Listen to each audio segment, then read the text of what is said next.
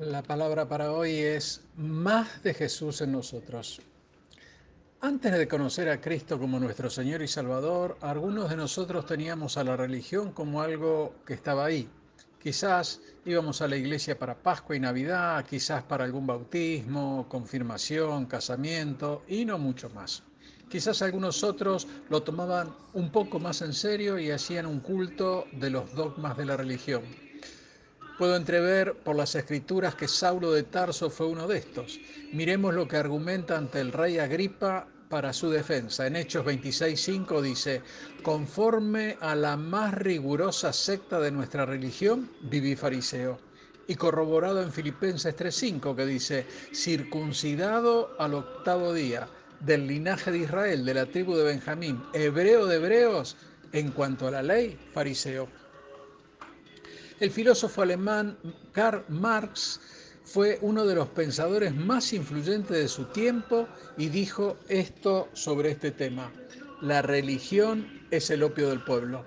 Pareciera, prima facie, un sabio aforismo, o lo que es lo mismo decir, la religión es como un dogma que eventualmente puede causar tanto o más daño a un ser humano que el alcohol o que la droga. Y nosotros podemos decir que la religión, con todos sus ritos y arreos, en realidad puede ser hipnótica y cuando todo lo que uno hace es saltar de un lugar a otro tratando de encontrar a Dios, quizás pueda resultarnos fácil darnos por vencido y volvernos ilógicos tratando de ganarnos el favor de Dios. Y es por esto que decimos que el cristianismo no es una religión y lo que afirmamos con énfasis es que el cristianismo es una relación personal con Cristo y la misma transforma nuestra vida. Mientras que la religión representa nuestros esfuerzos para llegar a Dios, el cristianismo es Dios tendiéndole una mano al hombre para rescatarlo y darle salvación. En Jeremías 31.3 leemos, con amor eterno te he amado, por tanto te prolongué mi misericordia. Y aquí podemos ver dos promesas de Dios hacia nosotros, sus hijos. La primera es que Él nos ama con amor eterno, donde el amor de Dios no es un impulso del momento, donde su amor no depende de las circunstancias y tampoco de nuestra conducta. Nosotros debemos saber que si estamos en comunión con Él, Él nos seguirá amando. Y si nos hemos alejado y hemos pecado, nos continuará amando. Desea perdonarnos y quiere que retornemos a Él, para así de esta forma renovar su pacto de fidelidad. Y la segunda promesa es que Él prolonga su misericordia sobre nosotros, donde Él está dispuesto a compadecerse de nuestros sufrimientos y nuestras miserias, y en medio del dolor Él se manifiesta con amabilidad, nos extiende su perdón y se reconcilia con nosotros. Y en Dios la misericordia no es un sentimiento de simpatía, sino que es una práctica perpetua de Él hacia la raza humana.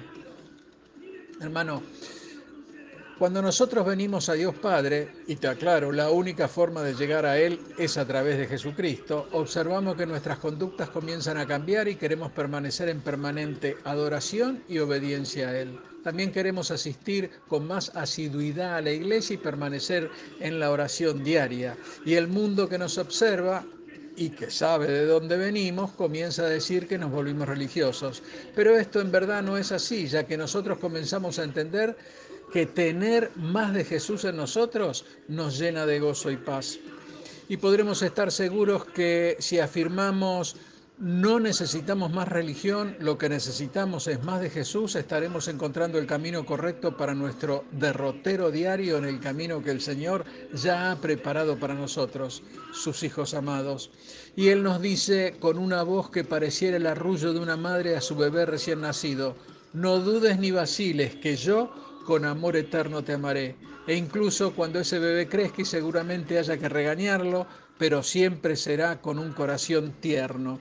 Y así es Dios con su pueblo, tierno al extremo. Por lo tanto, hermano, nosotros debemos saber que aunque haya oscuridad y aflicción en nuestras vidas, siempre, siempre estará el amor eterno de Dios hacia nosotros. Y aquí eterno nos da una connotación de algo más que duración. Pareciera un misterio para nosotros, ya que este concepto no entra dentro de nuestra mente como algo natural. Nosotros podremos ir hacia atrás en nuestra historia y llegaríamos al sitio donde finalmente no podremos pensar más. Del mismo modo, podríamos ir hacia adelante en el futuro y llegaríamos a un sitio donde no podríamos comprender, donde los tiempos podrían parecernos insignificantes. Y esto es lo que promete Dios a su pueblo, algo más allá de la comprensión, en realidad algo más grande de lo que podemos pensar.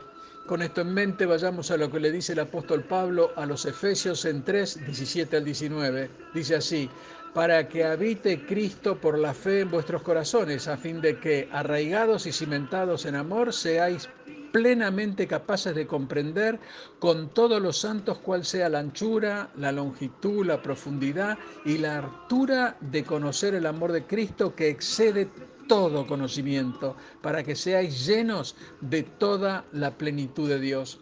Y sí, hermano, esto es una promesa de Dios para su pueblo, es decir, para vos y para mí. Así que si alguna vez estás tentado a decir, pero ¿por qué me ocurre esto a mí? ¿Qué he hecho yo para merecer esto? Tú debes saber que Dios se tomará la molestia de recordarte que por lo que estás experimentando te permitirá conocer más de su amor eterno y misericordioso. Quizás sintamos dolor, pero nunca nos hará daño. Y ese mismo dolor por el que podemos estar pasando producirá en nosotros el carácter que Él quiere que tengamos. Y ese dolor nos hará un poco más dulces, un poco más refinados, un poco más suaves. En definitiva, nos hará mejores seres humanos. Y cuando estemos pasando por momentos de dolor, solo debemos recordar a Jeremías 31.3 que nos dice, con amor eterno te he amado. Por eso te prolongué mi misericordia. Y cuando nosotros queramos escaparnos de las consecuencias de nuestro propio pecado, Jesús, en lugar de permitir nuestro escape de las consecuencias, nos llevará a través de ellas. Dios te bendiga. Amén.